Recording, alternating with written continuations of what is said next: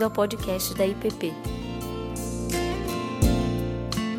Bom, gente, para creio que a grande maioria já conhece o Pedro, ou por ter ouvido ele aqui nesses dias, ou já anteriormente na nossa igreja, ou ouviu suas aulas, suas palestras, pregações, ou ouviu nas mídias sociais, que também está bem presente, né, Pedro? E mas para aqueles que não conhecem, Pedro, grande amigo, pastor, casado com a Carol, pai do Benjamin, da Ana, e a gente louva a Deus pela vida deles, dessa família. Ah, sempre que a gente faz um convite para o Pedro, apesar da rotina intensa dele, tanto do familiar quanto da igreja e dos projetos que ele coordena, ele sempre faz um esforço grande para vir, vir com toda a família. E para nós é sempre uma benção e somos muito abençoados pela sua vida, viu, Pedro? Para mim é uma alegria poder caminhar contigo e você também participar aqui da vida da nossa comunidade, como tem feito. Obrigado, viu? Mais uma vez, Deus abençoe. Graça e paz, meus irmãos. Deixa eu abaixar um pouco aqui, porque eu não sou da altura do Davi, não. Poucas pessoas são da altura do Davi. Muito bom estar aqui, é um privilégio para mim. Todas as vezes que eu recebo um convite para estar aqui, eu me sinto assim muito lisonjeado. Eu sou muito abençoado pela vida da IPP como um todo, não só dos seus pastores, mas muitos membros aqui são bons amigos e eu estou muito feliz de estar aqui com os irmãos. Apesar de eu saber que hoje é uma escola dominical e que geralmente tem aula na escola dominical, eu vou trazer uma reflexão bíblica. Eu vou expor um texto bíblico com os irmãos. Se os irmãos acharem, ao final da exposição, tem perguntas, querem conversar, à vontade, eu estou aqui para responder e a gente pode fazer isso dialogado, tá bom? Então, antes disso, abra sua Bíblia lá no primeiro livro dos Reis, no capítulo 7. Primeiro livro dos Reis, capítulo 7.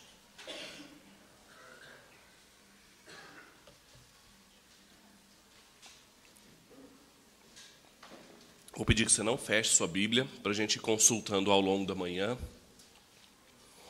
Nós vamos ler o 7 do versículo 1 ao versículo 12. Primeiro livro dos Reis, capítulo 7, a partir do versículo 1. Diz o seguinte: Porém, a sua casa edificou Salomão em 13 anos, e acabou toda a sua casa. Também construiu a casa do bosque do Líbano, de 44 metros de comprimento, 22 de largura e 13,5 de altura, sobre quatro fileiras de colunas de cedro e vigas de cedro sobre as colunas. A cobertura era de cedro, abrangendo as câmaras laterais em número de 45, apoiadas em colunas distribuídas em três fileiras de 15. Havia janelas em três fileiras, uma em frente das outras, agrupadas de três em três. Todas as portas e janelas eram quadradas, ficando umas em frente das outras em três fileiras. Depois fez o salão das colunas, de 22 metros de comprimento e 13,5 de largura. Havia um pórtico de coluna diante dele e uma área coberta na frente do pórtico. Também fez a sala do trono, a saber, a sala do julgamento, onde Salomão julgava. Ela era revestida de cedro desde o chão até o teto. A casa em que haveria de morar, ele fez um, em um outro pátio, atrás da sala do trono, e era uma obra semelhante à anterior. Salomão também fez uma casa semelhante à sala do trono para a filha de Faraó, que havia tomado por mulher. Todas essas construções eram de pedras valiosas, cortadas sob medida cerradas para o lado de dentro e para o lado de fora. E isso desde os alicerces até as beiras do teto e por fora até o átrio maior. Os alicerces eram de pedras valiosas, pedras grandes, pedras de quatro metros e meio e pedras de três metros e meio. Por cima delas, pedras valiosas cortadas sob medida e cedros. Ao redor do grande átrio havia três fileiras de pedras cortadas e uma fileira de vigas de cedro. Assim era também o átrio interior da casa do Senhor e o pórtico daquela casa. Vamos orar mais uma vez? Pai, nós te agradecemos muito o privilégio que a gente tem de estar aqui reunido, enquanto igreja, diante da Sua palavra. A gente pede que o Senhor fale conosco, nos conduza através do texto bíblico, para que a gente possa responder com obediência tudo aquilo que o seu texto nos apresenta. É a nossa oração essa manhã, para a glória do seu nome, em nome de Jesus. Amém. Se você perguntar para um brasileiro o mais laicista possível, se ele gostaria de ver as salas de julgamento do Brasil, as câmaras municipais, os, os, escritórios distritais, cada uma das repartições públicas, retratando e reproduzindo os ritmos da igreja. Com certeza ele faria uma rápida oposição, lembrando que o Estado é laico, lembrando é, a filiação ou a, a ligação dos órgãos públicos a outras instituições, e lembrando que a igreja é uma, é uma das instituições da sociedade civil, mas é uma instituição que não deveria ditar o tom das outras. Até mesmo se você perguntar para um teólogo público, dos mais politicamente correto, se ele deveria, ou se ele acha que a igreja deveria traduzir os seus conceitos para que os juízes, os representantes públicos, os servidores públicos usassem essa tradução como a linguagem franca do espaço público, muito provavelmente ele ainda ia dizer que era preciso de tradução, adaptação, que não deveria ser feito de qualquer maneira. Nesses dois casos, seja de uma pessoa com uma visão laicista mais forte, mais rígida, a separação entre igreja e Estado, seja um teólogo público tentando pensar uma presença fiel, como nós ouvimos aqui, todos os dois têm uma mesma pressuposição, de que há uma rígida separação entre nossa vida religiosa e a nossa vida pública. Aquilo que acontece nos prédios do governo, nas instituições da sociedade civil ou até mesmo dentro das nossas casas e o que acontece dentro da igreja. E eu quero mostrar para vocês que essa divisão muito rígida era bem estranha às Escrituras e a mentalidade política, pública de um hebreu, principalmente nesse período aqui da constituição da monarquia, ela não dava lugar a esse tipo de separação. O contexto dessa passagem aqui diz respeito à narrativa da monarquia dentro de Israel, que começou lá no livro de Samuel, percorreu todo o livro, falando do reinado de Saul, seus problemas, sua infidelidade, o reinado de Davi, a, toda a obra dele de instituir um governo estável, o desejo de Davi construir uma casa para o Senhor, e ali em 2 Samuel, no capítulo 7, o profeta Natan vem e diz: Olha, você não vai construir uma casa para o Senhor, sua mão é, é cheia de sangue, mas Deus vai te dar uma casa, faz uma promessa, é um dos textos da teologia bíblica messiânicos assim muito importantes, da qual a filiação de Jesus como um filho da casa de Davi é prometida ali. E ele diz: O seu filho vai construir uma casa, porque o tempo vai ser de paz, de estabilidade. Então, o segundo livro de Samuel termina e o primeiro livro dos reis começa com essa transição do governo. Salomão elimina os inimigos ali no primeiro e no segundo capítulo do livro dos reis. No terceiro capítulo, ele ora a Deus, pedindo sabedoria, dizendo que o povo era grande demais para ele governar e que ele precisava de ajuda para discernir o bem e o mal. O que, que Salomão pede para Deus é provar da árvore do conhecimento do bem e do mal, aquela árvore que havia sido privada. A mesma estrutura, a mesma fraseologia de Gênesis e Primeiro Reis é utilizada aqui no texto hebraico, quando ele pede sabedoria como discernimento do bem e do mal, e Deus dá. Deus dá a ele, Deus dá prosperidade, Deus dá riqueza. E a partir então do capítulo 3 começa a mostrar a sabedoria de Salomão. Tem o, o, episódio clássico das prostitutas com uma criança que ele tem que decidir, mas tem outros episódios da sua sabedoria e principalmente para a obra que ele foi chamado, que era construir o templo. Deus havia falado várias vezes de que ele seria o ungido do Senhor, ou escolhido para a construção do templo. Então, o que é mais importante no reinado de Salomão é que Salomão era o rei que tinha as competências e as habilidades para construir o templo. O grande templo, que era um momento importante também na teologia bíblica, porque se tratava de novo da presença de Deus no meio do seu povo era o lugar da habitação de Deus, que também é um tema perdido desde o Éden. O povo já não tinha mais acesso ao templo de Deus ali no Éden, um templo cósmico. E Salomão então começa a construir o templo, e aí o capítulo 5, 6, começa a descrição detalhada dessa construção do templo, os motivos, a, a, a, as imagens, todas elas remetendo ao Éden. E aí, de repente, o autor para essa descrição detalhada e aí entra no capítulo 7, dizendo que Salomão começou a construir sua própria casa. E aqui há a narração de pelo menos cinco prédios que Salomão construiu: a casa das flores do Líbano, a sala dos pilares, a sala da justiça, a casa de Salomão, a casa da filha de Faraó, esposa de Salomão. E aí o texto termina com alguns detalhes dessas construções. E não é uma tarefa muito simples entender por que, esse texto está aqui e ele não está em outro lugar. Há um comentarista bíblico, Gordon Fee, que ele sempre diz que a gente tem que fazer uma pergunta quando a gente estiver lendo a Bíblia, que é por que, esse texto está aqui e ele não está um capítulo antes ou dois capítulos depois? Por que, que o autor bíblico quis colocar esse texto aqui? Ele não está aqui fortuitamente, a gente não acredita que ele está solto aqui. Há uma motivação. Por que, que esse texto está aqui? Por que, que é, começa a falar sobre Salomão construindo a sua própria casa? Ele estava no meio da, da construção do templo. O Ian Provan, professor lá do Regent, ele resume com algumas possibilidades. Ele diz: olha, ele pode estar escrevendo construções simultâneas, ele pode estar subordinando o sagrado ao secular, quando ele está falando de construções sagradas, o templo, e ele começa a falar de construções seculares, a sala da justiça, a sala do trono, a casa pessoal de Salomão. Ou então ele está sugerindo as prioridades de Salomão. A gente tem que ter muita calma. A maioria dos comentadores vê esse texto é, como um sinal muito perigoso na trajetória de Salomão. Apesar do texto não fazer nenhum tipo de julgamento disso. Mas a maioria deles fala que Salomão errou.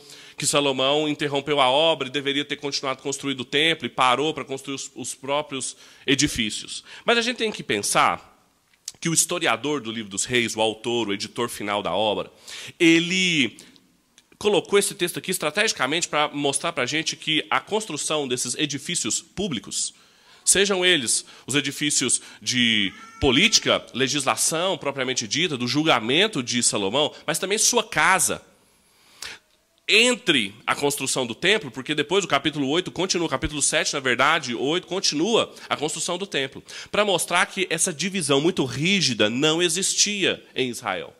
E mais do que isso, o texto não está também só falando sobre a construção de uma casinha de Salomão. Ele parou ali de construir o templo e começou a construir uma casa para si. Salomão era o ungido do Senhor. Salomão era o rei escolhido por Deus e a casa dele era a casa do ungido do Senhor. A sala do trono que ele ocuparia não é um prédio público, é a sala do trono do ungido. Quando eu falo essas coisas, você já tem que ligar mesmo com o Senhor Jesus e com outro filho de Davi, porque é ali que a gente vai chegar. Mas pensem nisso, não é só uma pessoa que abriu mão dos seus deveres culticos e públicos para lidar com os seus deveres privados. Agora, mais do que isso, mais do que só Salomão quis construir bonito, né? ele, ele quis construir a casa dele perto da casa do templo, da casa do Senhor. Mais do que isso, o detalhe importante desse texto, para a gente entender o que, que ele tem a dizer para nós, é que Salomão não só construiu a casa dele perto do templo, ele construiu a casa dele e os outros edifícios públicos igual ao templo. Ele usou os mesmos materiais, ele usou os mesmos motivos arquitetônicos, ele usou as mesmas estruturas, as mesmas divisões tríplices. Depois você vai olhar na sua casa, quando há uma descrição detalhada do templo, mostra que o templo era dividido tríplice. Ou seja, tinha um grande pátio, tinha um lugar santo, tinha o Santíssimo, ou Santo dos Santos. Aqui a mesma coisa, as descrições das salas que nós lemos aqui, elas seguem essa mesma divisão. Se você olhar os materiais que Salomão utilizou, e o tema dos materiais aparece no capítulo 5, essas madeiras aqui de cedro. Israel não produzia cedro. Ele escreveu para é, um rei pagão, que já tinha ajudado Davi antes, e ele escreve dizendo: Olha, eu quero a sua madeira e eu quero os seus cortadores de madeira. Capítulo 5 de 1 Reis, porque não existe ninguém em Israel que consiga cortar madeira como vocês, sidônios. O que, que ele está ensinando para a gente aqui? Diálogo público. É, Salomão está conversando com um rei pagão, dizendo: Olha, eu reconheço os seus dons, eu quero sua matéria-prima e a sua tecnologia, porque não tem ninguém que faz igual aqui. Porque eu estou construindo uma casa para Deus, a melhor possível. E ele usa os mesmos materiais na própria casa. Ele usa os, os mesmos motivos estéticos, arquitetônicos para sua casa.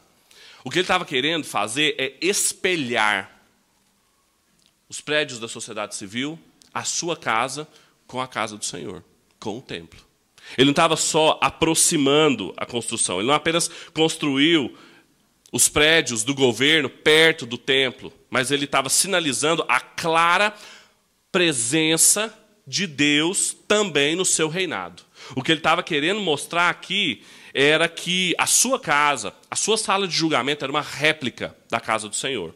O que a gente tem então aqui é um texto uma, da teologia pública muito importante. É o, é o ungido do Senhor, é o novo Adão, porque de certa maneira ele é um novo Adão, ele é um corregente aqui, é o novo Adão que tem uma casa do trono, que tem um trono do lado do trono de Deus. É alguém que colocou o seu trono ao lado do trono divino. E o próprio texto, no versículo 12, olha aí, ele deixa isso claro. Ele fala, ele fala, olha, assim era também o átrio interior da casa do Senhor e o pórtico daquela casa. Ele imitou aquela construção. Então a gente pode dizer que o tema desse texto são os prédios do governo refletindo a casa de Deus. Não só os prédios do governo, mas a própria casa de Salomão refletindo a casa de Deus. As construções políticas de Salomão modeladas pelo templo. O seu reinado buscando sanção cultica. Ele querendo uma tentativa de construir um, uma sacromonarquia. Fazer o governo da cidade espelhar os ritmos do templo. Agora, a gente sabe que como que o governo de Salomão terminou. A gente conhece a história. A gente sabe que ele teve muito problema com mulheres, com dinheiro, com poder. Inclusive, esse texto aqui sinaliza que uma das construções que ele fez, inclusive iguais às do templo, é uma casa para a filha de Faraó. O texto o tempo todo, o historiador coloca, mesmo que ele não avalie negativamente o que ele está fazendo, ele está narrando, mas ele coloca uns sinais, assim, umas bombas relógio, que vão estourar daqui uns 4, 5 capítulos. No capítulo 11 fica evidente que as muitas mulheres pagãs de Salomão trouxeram os cultos para dentro de Israel. Então a gente sabe como é que esse governo termina, a gente sabe que, por melhor, mais bem intencionada que tenha sido a vontade de Salomão de ter um templo ao lado da sua casa, ao lado do seu trono, a gente sabe que ele não foi bem sucedido e apenas de maneira muito temporal, fragmentada, Salomão conseguiu com que a cidade de Deus, Jerusalém, tivesse um governo que fosse no mesmo ritmo de como Deus governava o seu templo.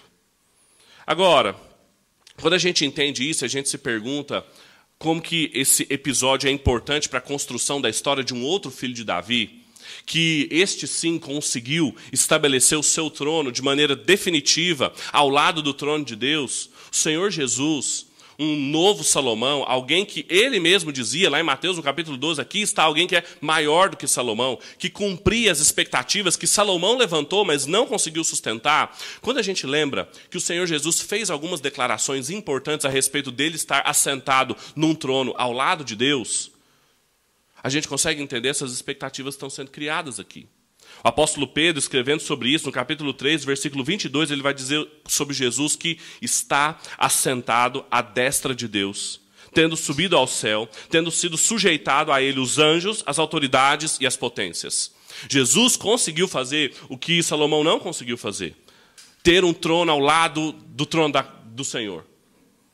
O próprio Senhor Jesus disse isso, e se você se lembrar no julgamento dele em Lucas, no capítulo 22, quando ele fala a respeito disso, quando ele fala que ele vai se assentar um trono do lado de Deus, é o motivo que eles encerram o julgamento dele e o crucificam. Diz o texto, fala assim: Se você é o Cristo, diga-nos. Então Jesus respondeu: Se eu disser, vocês não vão acreditar. E se eu perguntar a vocês, não me darão resposta. Desde agora, o filho do homem estará sentado à direita do Deus Todo-Poderoso. E todos perguntaram: Então você é o filho de Deus? Jesus respondeu: Vocês dizem que eu sou. E eles disseram que necessidade ainda temos de testemunho, porque nós mesmos ouvimos o que ele falou. O Senhor Jesus sabia que a crucificação, que a sua ressurreição, que a obra que ele estava encaminhando era o cumprimento de uma série de expectativas que nenhum rei em Israel conseguiu fazer, muito menos os reis das cidades dos homens, de estabelecer um trono, de um, estabelecer um governo, um reinado que funcionasse nos mesmos ritmos do templo, da adoração, do culto ao Deus verdadeiro. A presença fiel que ele estabeleceu ali no governo. Jesus conseguiu de maneira completa, definitiva, fazer o que nenhum governante fez Como diz o apóstolo Paulo, ele, despojando as autoridades e os poderes malignos, fez deles um espetáculo público, triunfando sobre eles na cruz. Portanto, ninguém tem o direito de vos julgar pelo que comeis, pelo que bebeis, ou ainda relação alguma com festa religiosa, celebração de luas novas ou dias de sábado. Escrevendo aos Colossenses, mostrando para eles por que, que ninguém podia julgá-los pelo que eles comiam, pelo que eles bebiam, aonde eles iam, ele lembrava a obra de Cristo de ter estabelecido um trono à destra de Deus. Portanto, o Evangelho, no livro dos Reis, fala sobre como o Senhor Jesus cumpre essas expectativas que Salomão levantou. Como que o reinado de Deus diz respeito a tudo aquilo que Salomão foi fracassado.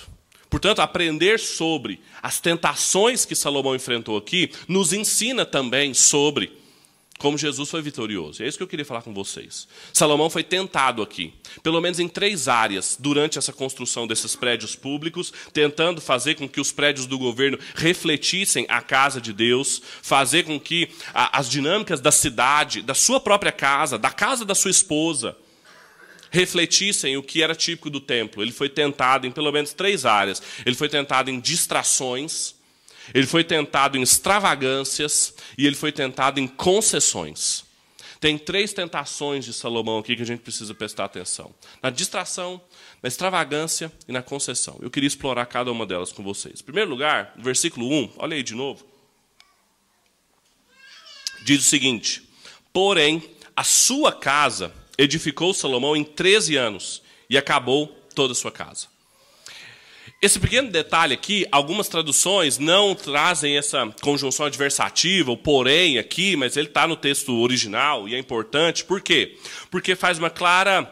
Versículo 1 do capítulo 7 faz uma clara lembrança ao que o, o versículo 38 do capítulo 6 diz. Se você olhar aí, vai dizer que, no versículo 38 do capítulo 6, que Salomão havia terminado o templo. Só que ele não terminou o templo. A gente sabe que daqui a pouco, no próximo capítulo, ele vai continuar falando sobre os objetos internos do templo. O que ele havia terminado era a estrutura externa. E aí muitas pessoas, muitos comentaristas, se agarram ao tempo que Salomão levou para construir o templo e para construir os prédios. Porque ele levou sete anos para construir o templo e 13 anos para construir os seus edifícios. E algumas pessoas, está vendo? É, Salomão está gastando muito mais tempo, ele está muito mais ocupado com as suas construções pessoais. De fato, é verdade que ele gastou mais tempo, mas veja, ele construiu cinco prédios, enquanto ele construiu só um edifício ali. E o templo era pequeno. As, as medidas do templo é de uma igreja para 250 pessoas. Sete anos está bom. Salomão não tinha problema com o financiamento, não precisava de junta patrimonial, não precisava de nada disso. O que ele tinha era dinheiro, que ele herdou do pai. Então ele, ele levou até um bom tempo para construir o templo. E ele foi rápido para construir os, os outros cinco prédios. A questão não é o tempo. Não só, eu diria. Agora, há um detalhe no texto que passa desapercebido, que aí sim, o versículo 1 começa com uma espécie de, de mas, agora. Então ele está estabelecendo um contraste. E aí ele usa um verbo duas vezes.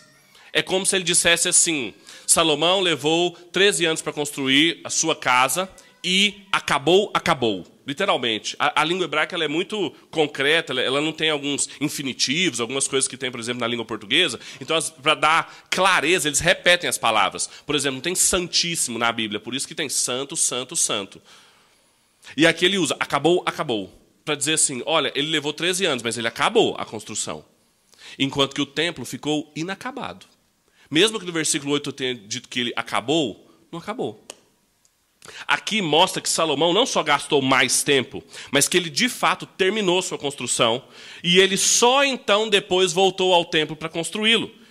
Isso explica por que, que o palácio está entre o capítulo 6 e o capítulo 7 em diante, do 13 em diante. Porque ele parou a construção, começou a construir suas coisas, depois voltou a construir. E um templo, do jeito que ele deixou, sem os objetos internos, sem as bacias, sem a arca da aliança, sem o altar, servia para nada. Não dava para cultuar o Senhor ali. Não dá para cultuar o Senhor com um templo vazio. As energias que Salomão estava dedicando à construção do templo foram dispersas para a construção do seu palácio. Salomão distraiu-se nas suas obrigações. Ele foi tentado nisso. Isso é muito significativo. porque vai ser só no capítulo 7, no versículo 40, que a mesma expressão que eu falei para vocês, acabou, acabou, vai aparecer para o templo. E só no versículo 51 do capítulo 7 é que vai ter um culto. Enquanto o palácio, a casa dele, a casa da esposa dele estava toda pronta. Salomão se distraiu. Quando a gente entende essas coisas todas e a gente se pergunta o que isso significa para nós aqui hoje, em Brasília, é que o autor do texto bíblico está querendo nos ensinar que é facilmente possível nós nos envolvermos com boas motivações para que a nossa casa, para que a nossa empresa, para que o nosso escritório, para que a nossa repartição pública reflita as dinâmicas que são típicas do reinado de Deus e a gente se perca nesse processo, que a gente se distraia nele. O texto bíblico dá condições de entender que Salomão tinha boas intenções de moldar a esfera pública, incluindo a sua própria casa, a sua própria família, incluindo a sua, o seu casamento misto com a filha de Faraó, com as dinâmicas que eram próprias do templo. Só que ele se perdeu no processo. É a estranha história da cópia daquilo que era para ser um espelhamento do que era mais importante, ter ficado prim pronto primeiro do que era mais importante. Faz sentido, a cópia ficou mais, ficou pronta mais rápido do que aquilo que era o que ela replicava. O que a Escritura está querendo nos mostrar é que Salomão se perdeu, ele se distraiu. E a pergunta que eu faço é: quanto a nós, a mim e a você? a gente se distrai também nesse processo, nesse processo da gente querer bem intencionado também, construir nossa casa, refletindo a casa do Senhor, o reinado de Deus, um trono, os governos, as empresas, as instituições da sociedade civil, todas refletindo o que é típico do governo de Cristo, e a gente, no meio do caminho, a gente se perde. A adoração a Deus, a edificação do templo, ela é a, a, o nosso papel principal. E não é esse templo aqui, não, ó. não é a edificação da IPP é essa pessoa que está do seu lado. Porque a teologia do templo no Novo Testamento, ela sai dos prédios, passa para Jesus, que é a presença, o Emanuel, o corpo dele é o templo destruído e reconstruído em três dias, e depois o apóstolo Pedro, o apóstolo Paulo vai dizer que nós somos um templo de pedras vivas. Então, a prioridade do nosso chamado é você edificar essa pessoa que está aí do seu lado. É torná-la uma pedra viva, bem colocada no templo da adoração do Senhor. É essa a sua, a sua prioridade. Ou você se distraiu com alguma coisa? Você se distraiu com uma agenda política, com uma agenda cultural, você se distraiu com um projeto pessoal, para construir uma casa para sua esposa. Em determinado momento do processo da sua vida cristã, a gente olha para a nossa própria casa e fala assim: não, peraí, agora eu tenho que dedicar aqui as minhas coisas, aos meus filhos, à minha empresa, a, aos meus projetos, a essa agenda. O Senhor Jesus, quando ele estava contando a parábola do semeador, ele diz que a mesma semente foi jogada pelo mesmo semeador em campos diferentes. A única coisa que muda eram as pessoas que recebiam essa semente. E ele fala que ela caiu num tipo de campo cheio de espinho. E depois Jesus explica que os espinhos eram os cuidados da vida. Marcos é mais é, detalhista quando fala, ele fala assim: os cuidados desse mundo, os enganos das riquezas e as ambições de outras coisas, entrando sufocaram a palavra e tornaram infrutífera. Muita gente torna a palavra de Deus infrutífera na vida por causa dos cuidados do mundo, os enganos das riquezas, as ambições de outras coisas. Distraem-se, sufocam o crescimento do evangelho, os cuidados da vida. Quais são suas prioridades? O que é prioridade para você hoje? Assim? O que é prioridade? É você? Você é prioridade de si? Seus filhos? Seu casamento? Sua família? o governo. Não há nada de errado nas intenções de Salomão. O problema é que Salomão se distraiu. Salomão deixou de edificar aquilo que era central e que tudo deveria espelhar aquilo, para edificar aquilo que seria próprio dele. Não existe nenhum problema você ter uma boa vida, você ter uma preocupação com a sua família. O projeto de Salomão também era legítimo. Mas o autor de Reis gasta 12 versículos para falar da construção de cinco prédios, e ele gasta quatro capítulos para falar da construção do templo. O cronista, no segundo livro das crônicas, repete tudo o que o livro dos reis escreveu, menos a construção da casa de Salomão. Não interessava para ele.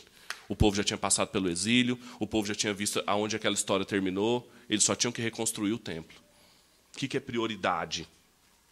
O Senhor Jesus, em João, capítulo 6, ele vai dizer: Eu desci do céu e não foi para fazer a minha vontade, mas para fazer a vontade daquele que me enviou. o segundo filho de Davi, o segundo Adão, o Senhor Jesus, ele nos mostra alguém que não se perdeu, que não se distraiu. Essa é a primeira lição do texto. As outras duas são mais rápidas. As outras duas dizem respeito que Salomão não só se distraiu, mas ele também foi tentado na sua extravagância. E eu não vou ler com você não, porque do versículo 12, 2 até o versículo 12 é só extravagância. O que a gente tem aqui é como Salomão foi pródigo, como Salomão foi gastador, dispendioso, para empregar os mesmos materiais, os melhores materiais, os mesmos motivos arquitetônicos, as mesmas divisões estruturais nos prédios governamentais, bem como na sua casa. E claro que, por um lado, usar esses mesmos materiais, usar esses mesmos motivos, era uma tentativa de Salomão de fazer com que a sua casa, a casa da sua esposa, os seus prédios do governo parecessem com o templo. Ele queria que as pessoas olhassem para o templo, vissem as pedras que ele foi construído, olhassem para a casa dele e tinha continuidade estética, estrutural. Só que fica evidente aqui que Salomão foi extravagante nas suas próprias construções. A começar primeiro pelas dimensões. Todos os edifícios são maiores do que o templo, todos. Todos têm quase o dobro do tamanho do templo. Cada um deles espelham, mantêm-se perto da presença de Deus, mas com certeza eles chamavam muito mais atenção do que o templo. Além disso, se você tiver curiosidade de olhar depois a descrição da construção do templo, muita coisa que foi feita no templo ninguém conseguia ver.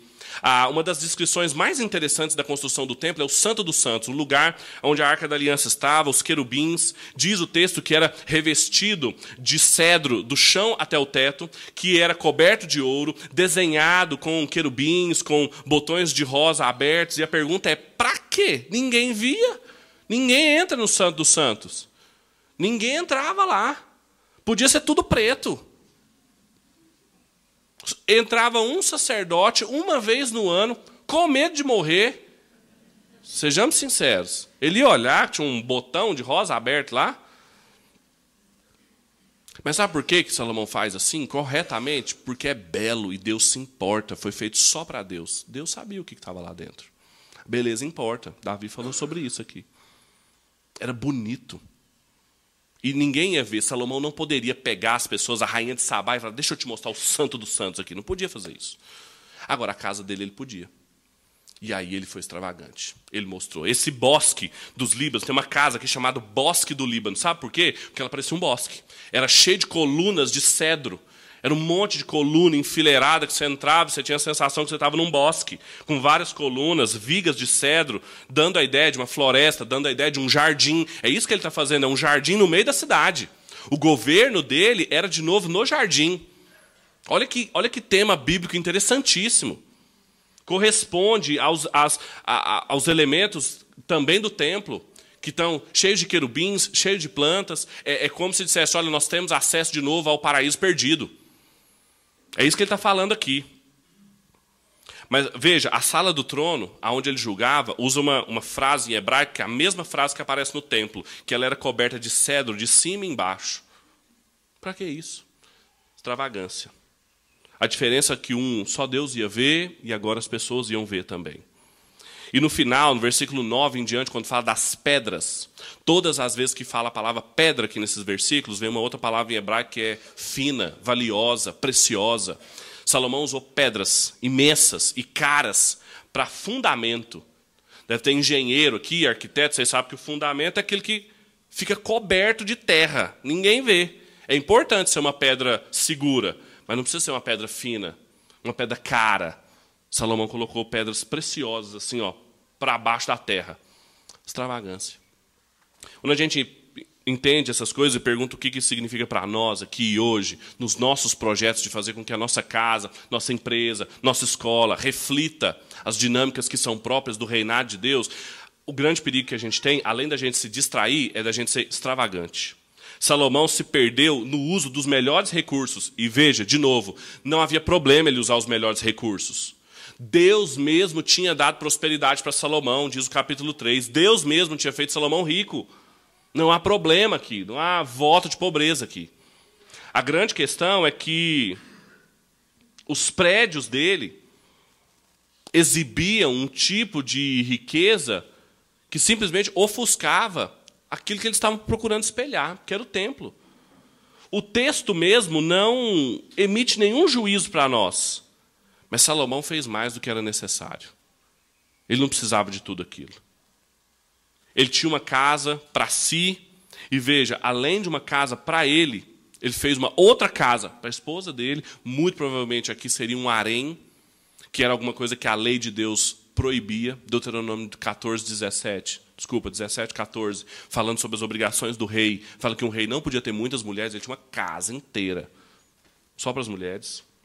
E por todos os livros posteriores dos profetas, eles vão usar esse tema das construções de cedro para fazer uma crítica a Israel. Jeremias, capítulo 22, 14, diz assim: Ai daquele que diz: Edificarei para mim uma casa bem grande, com aposentos bem espaçosos.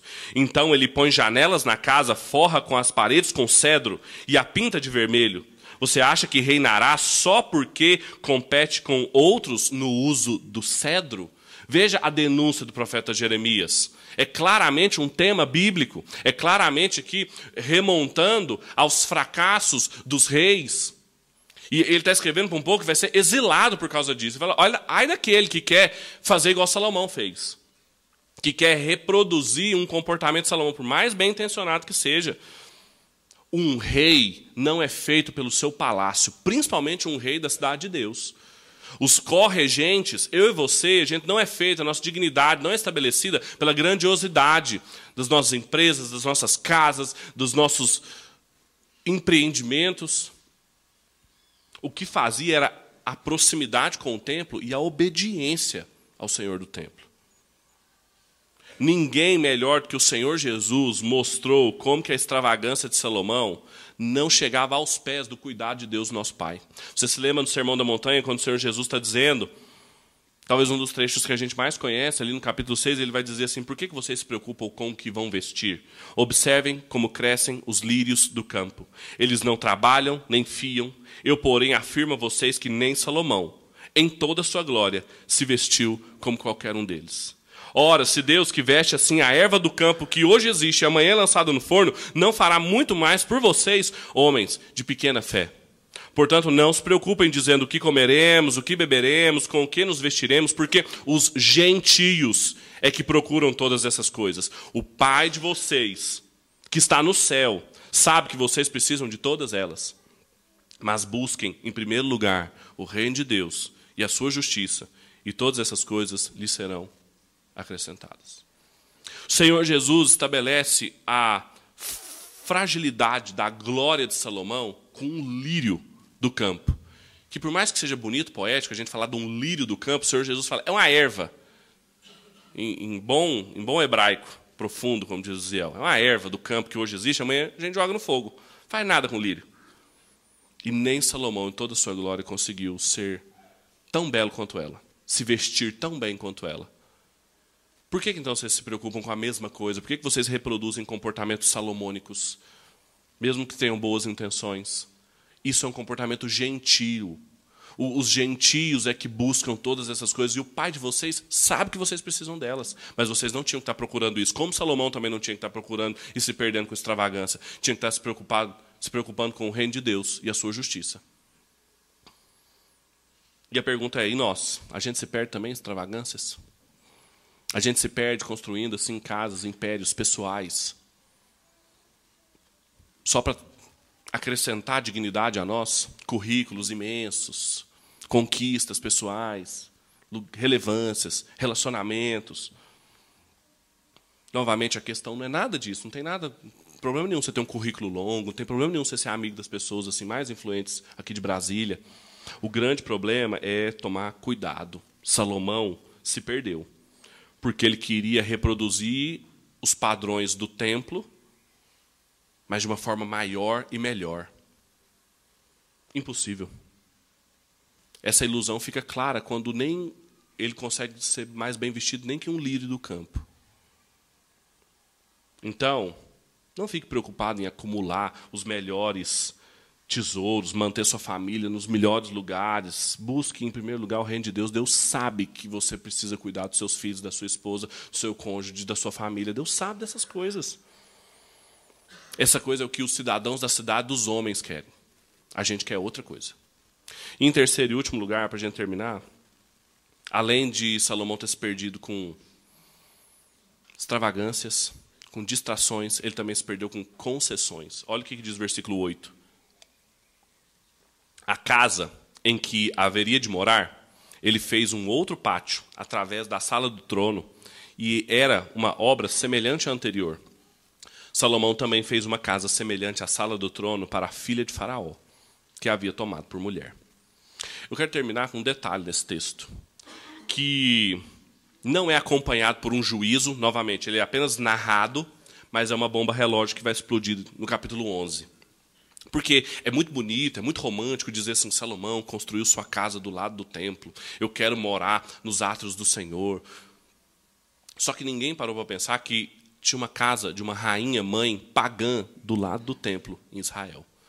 Do lado do templo de Salomão, a construção mais emblemática da teologia do templo do Antigo Testamento, tinha uma casa de uma rainha egípcia pagã que pouco a pouco, silenciosamente, iria introduzir seus ídolos, os seus cultos, os seus ritmos no templo. E aí então o jogo se inverte. Da casa de Salomão, da sala do trono, da sua própria construção, refletir o templo e passar para que o templo, a adoração Israel, passe a refletir a casa da sua esposa, rainha pagã do Egito.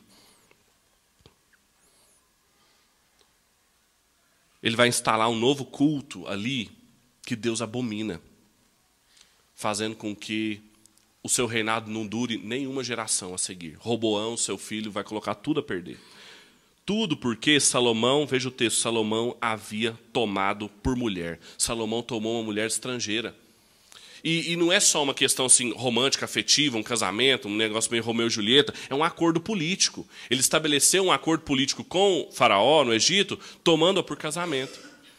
É a tentativa, então, de estabelecer uma política exterior estável, tranquila, por meio de coisas que o Senhor abominava, e prejudicando a sua política interna, prejudicando sua casa maculando o projeto de fazer com que a sua casa e os órgãos públicos refletissem o templo. A gente entende isso que Salomão fez, e a gente se pergunta o que isso significa para nós, é que o autor do livro dos reis está querendo nos alertar de que, na melhor das intenções que a gente tenha de construir uma casa, uma empresa, uma escola, uma repartição pública que reflita o governo de Deus, se a gente abre concessões, a gente coloca tudo a perder. Se a gente tem qualquer tipo de concessão abominável ao Senhor, a gente se torna infiel. A nossa presença, por mais que ela tente ser fiel, ela se torna infiel.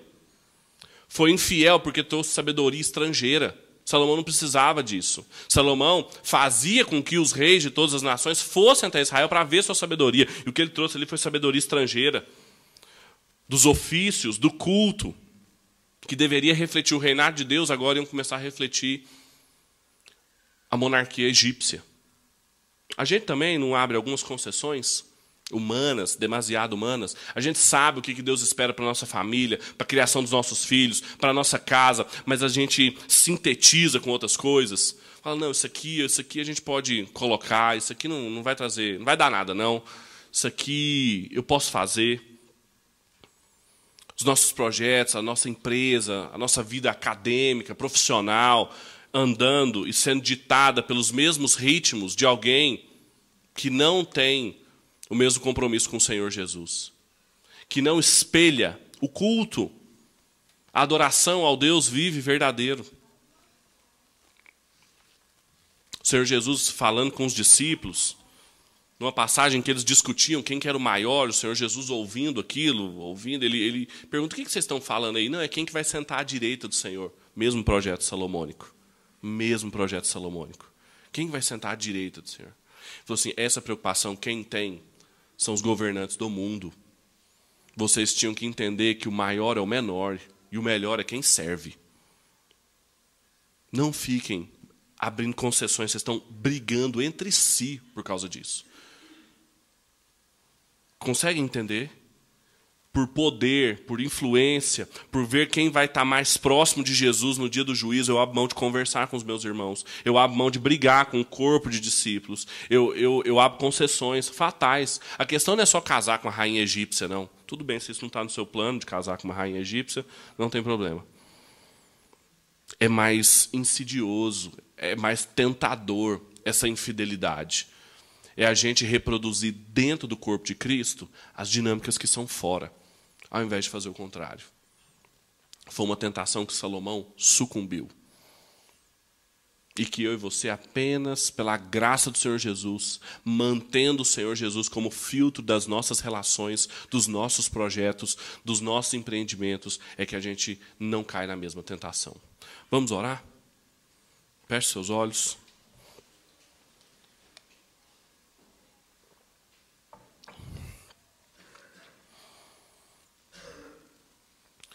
Deus, nós te louvamos, porque o Senhor não nos deixou sozinhos aos nossos próprios pensamentos, aos nossos próprios projetos, mas o Senhor se revelou a nós, teve o cuidado de registrar essa revelação com detalhes, com beleza, para que a gente pudesse se orientar na realidade. A gente te louva por isso. Nós estamos aqui hoje reunidos para te louvar, para te engrandecer como um Deus não só todo-poderoso, santo, mas também bom. A gente pede que o Senhor tenha misericórdia de nós, Pai. Nós temos a mesma inclinação que Salomão tinha. Inclinações boas de tentar fazer com que as nossas casas e todas as outras instituições que a gente está envolvido reproduzam os valores e as dinâmicas do reino de Deus. Mas a gente é tentado nas mesmas coisas, Pai. A extravagância, a distração, nas concessões. Tem misericórdia de nós, Pai. Ajuda-nos, ajuda-nos a não vivermos uma vida que reflete muito mais a cidade dos homens do que a cidade de Deus. Não para a nossa fama, nem para a nossa glória, mas para que o seu nome seja glorificado. Para que a sua igreja seja edificada. Essa, esse templo de pedras vivas possa ser bonito, possa ser um testemunho fiel aqui em Brasília. É a nossa oração essa manhã, para a glória do seu nome. Em nome de Jesus. Amém. Você acabou de ouvir o podcast da IPP. Para saber mais, acesse nossa página em www.ippdf.com.br.